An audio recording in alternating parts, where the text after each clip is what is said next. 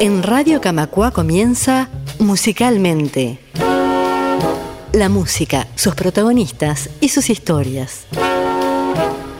Un viaje por los mejores momentos de la música y de los músicos que marcaron generaciones.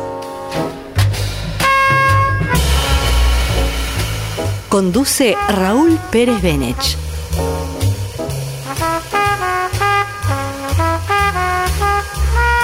Una producción de Radio Camacua, la radio de EBU.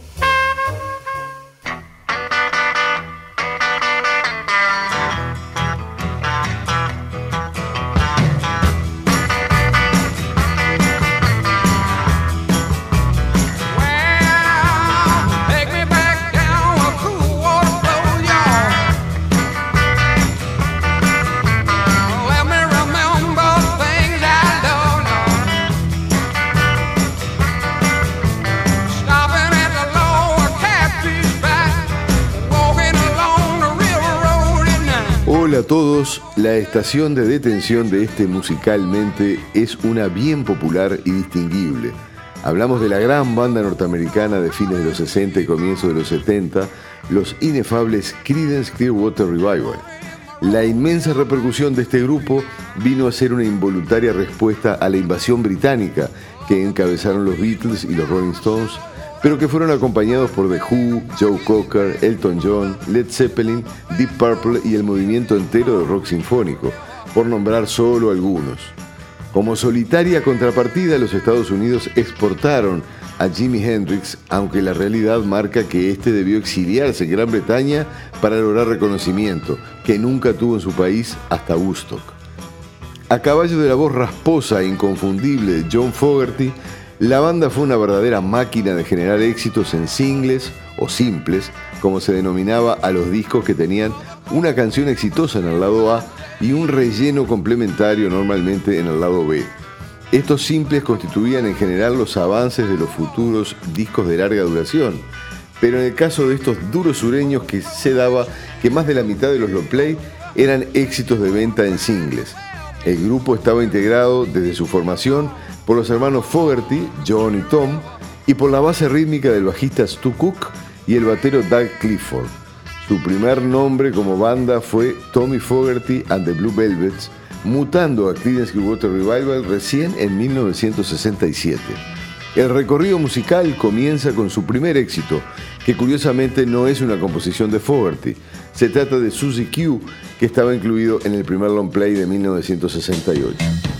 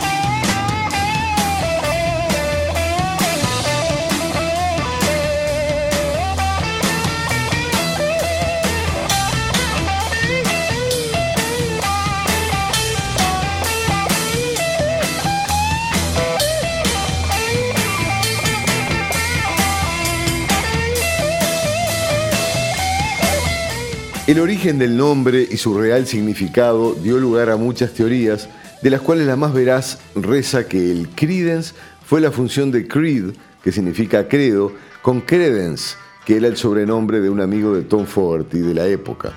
El Clearwater o agua clara fue extraído de un comercial de cerveza en boga y finalmente el collage se completa con el revival, que no era otra cosa que el compromiso asumido por los cuatro respecto a la banda. Pero yendo aún más atrás en el tiempo, cabe consignar que los primeros pininos del grupo datan de un lejano 1954, en el que tres quinceañeros y el hermano mayor de John, Tom Fogerty, comenzaron a reunirse para hacer música.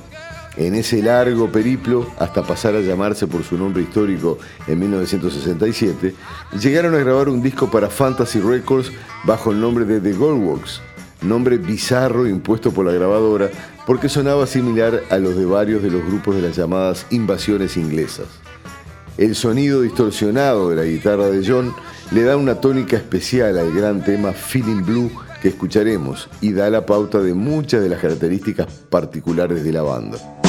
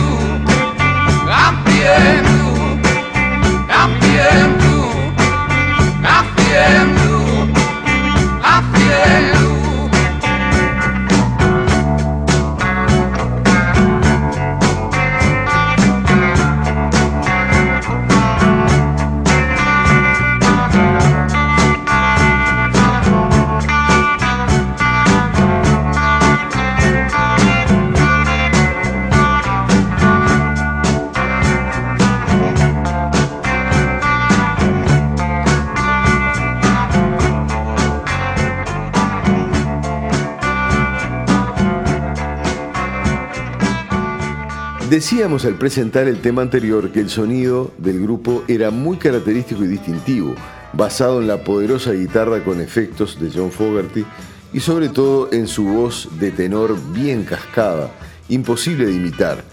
Su hermano Tom, encargado de la guitarra rítmica, años después de la disolución del grupo, hacía este razonamiento. Yo podía cantar, pero John tenía un sonido. La pausa obligatoria que significó la citación de Doug y John para hacer el servicio militar fue la antesala de despliegue del grupo, ya con su nombre definitivo. La mezcla de estilos y subestilos como el blues, el country, el gospel, el rock and roll y el swamp rock o rock de los pantanos. La simpleza y la contundencia de las canciones de John Fogerty llevaron a que se los catalogara como un subgénero, el roots rock o rock de las raíces, y fueron influencia notoria para muchos estilos, hasta el mismísimo grunge casi 30 años posterior. Va muestras de todo lo dicho al escuchar Long as I Could See the Light.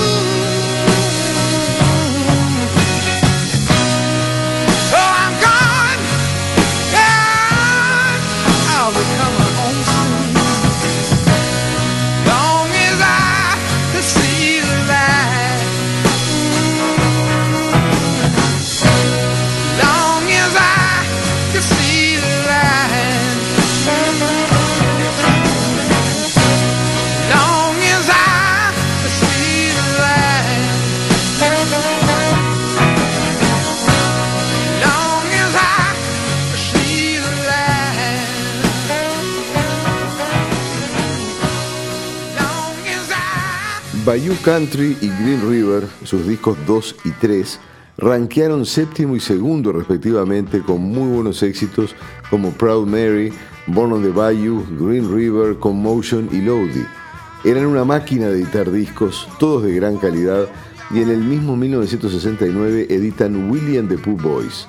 En el medio fueron invitados para participar del Festival de Woodstock, pero su actuación no se edita en la película del festival a solicitud de John, que consideró no solo que su actuación no estuvo a la altura de los shows que venían haciendo, sino que además se quedaron casi sin público al ser programados después de Grateful Dead, que con sus largas zapadas se fueron completamente de tiempo y encima eran las tres y media de la madrugada.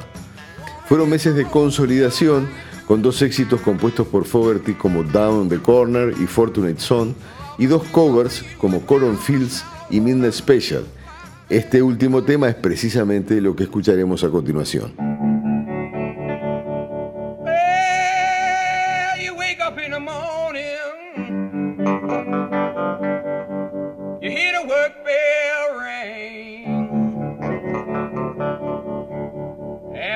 to the table. You see the same old thing. No food upon the table. There's no fork up in the pan.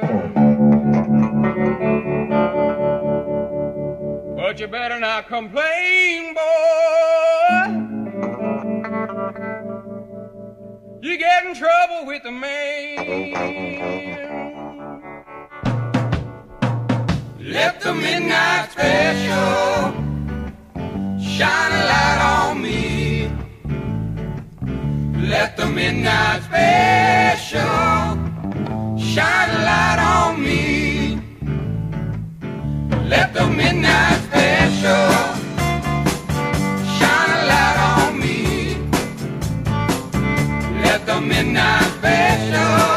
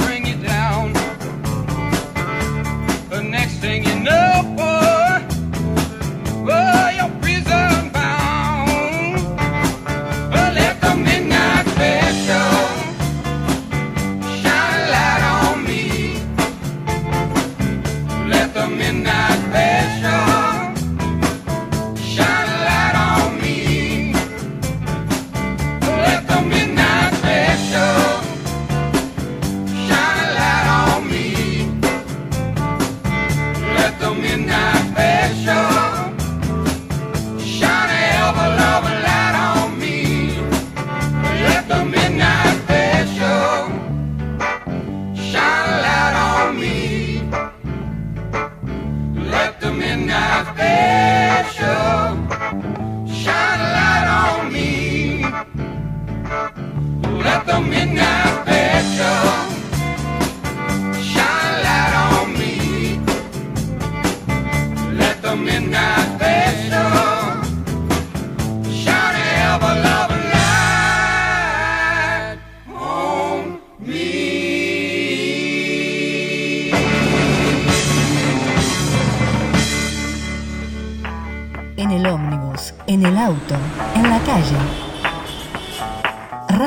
Camacua va contigo. Buscanos en TuneIn. Radio Camacua, la radio de Evo. A la tarde, Radio Camacua también te acompaña. Desde las 12 horas, Corta con el viru viru del día y déjate llevar por la música de la tarde. La tarde. Martes y jueves, desde las 15 horas, desarmamos la trama con Irene Rugnitz e Ignacio Ramos. Los viernes desde las 15 hablamos de deporte en cuerpo y alma con Ignacio Álvarez e Ignacio Ramos. Y desde las 17 nos preparamos para salir del trabajo. Check out la banda sonora de la vuelta a casa en Radio Camacua, la radio de Evo.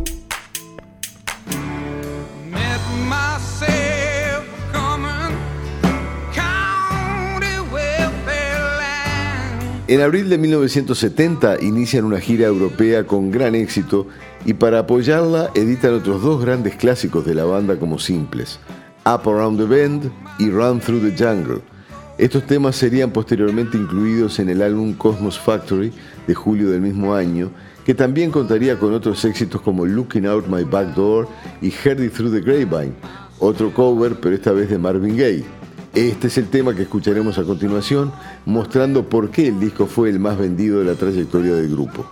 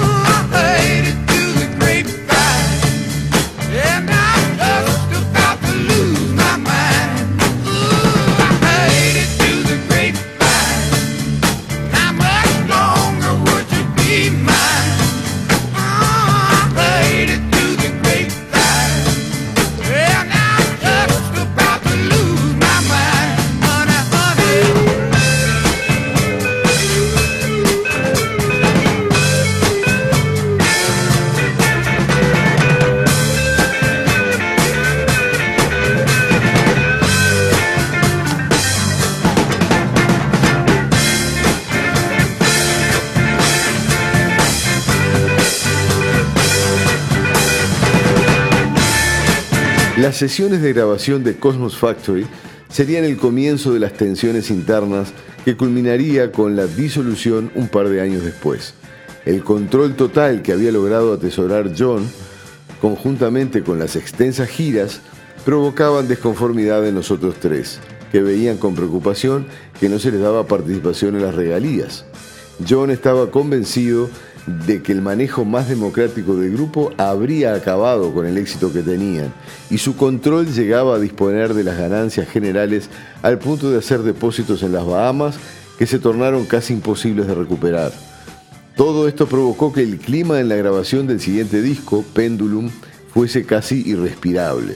El disco salió en diciembre del 70 y ya en enero del año siguiente Tom Fogerty abandonaba el grupo. Si bien se habló de muchos posibles reemplazantes para él, nunca lo hicieron y siguieron como trío. Lo que sigue es Down on the Corner con uno de los más pegadizos riffs de guitarra de John.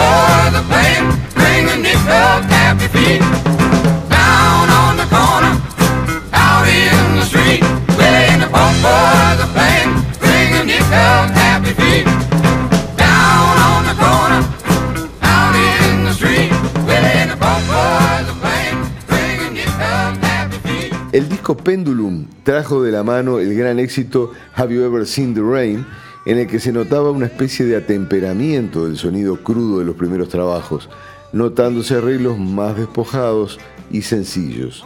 En la primavera de 1971, Fogerty anuncia que se cambiaría el régimen de las composiciones, permitiendo que sus compañeros incluyeran temas propios en los recitales y futuros discos. De allí a abril de 1972, en que se produce la grabación del que sería el último disco de la banda, Mardi Gras, las tensiones entre los tres no hicieron sino aumentar. Uno de los reproches hacia Fogerty era el pobrísimo contrato que había firmado él con Fantasy Records, de los peores entre los de las grandes bandas del momento. Las pobres ventas de su último trabajo tampoco fueron de mucha ayuda, por lo que en octubre de ese año se anuncia oficialmente la disolución de la banda. Who Stop the Rain es un gran tema que muestra los cambios de sonido ya mencionados.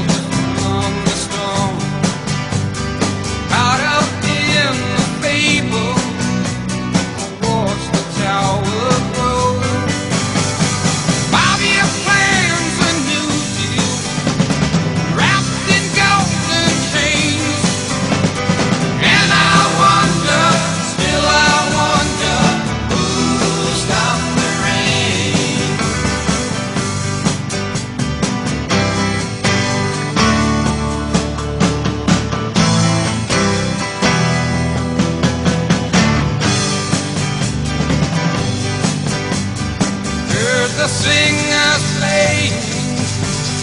how we cheered for more.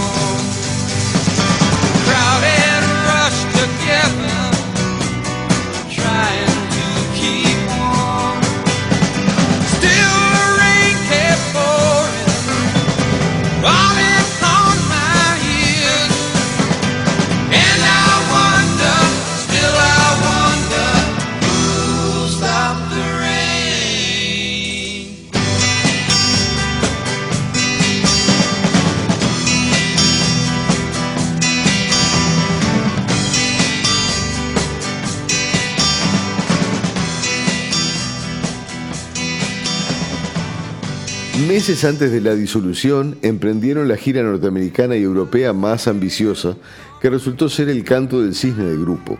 A posteriori de la disolución, Fogerty desaparecería durante un tiempo y regresaría para editar su álbum más exitoso en 1985 titulado Centerfield, y durante mucho tiempo no interpretaría en vivo canciones de los Creedence para no darle ganancias por regalías al dueño de Fantasy Records, Saul Sands. Recién en febrero de 1987 rompería su promesa en un concierto en que también intervendrían George Harrison y Bob Dylan, y a partir de allí volvería a repasar sus viejos éxitos compuestos en la época de los Creedence. Tom no tuvo mayor éxito comercial en su carrera post-Creedence.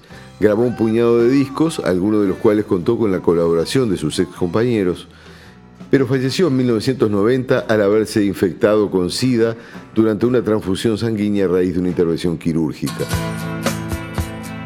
Lo que sigue es Have You Ever Seen the Rain, una verdadera delicia.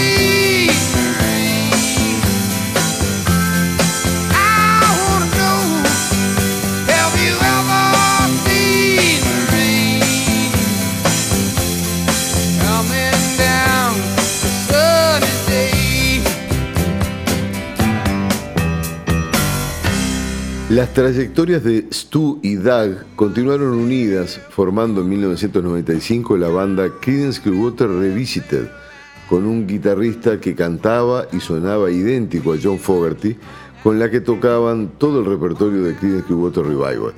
Esto enfureció al guitarrista, que los demandó, pero no logró que interrumpiesen sus presentaciones con ese esquema.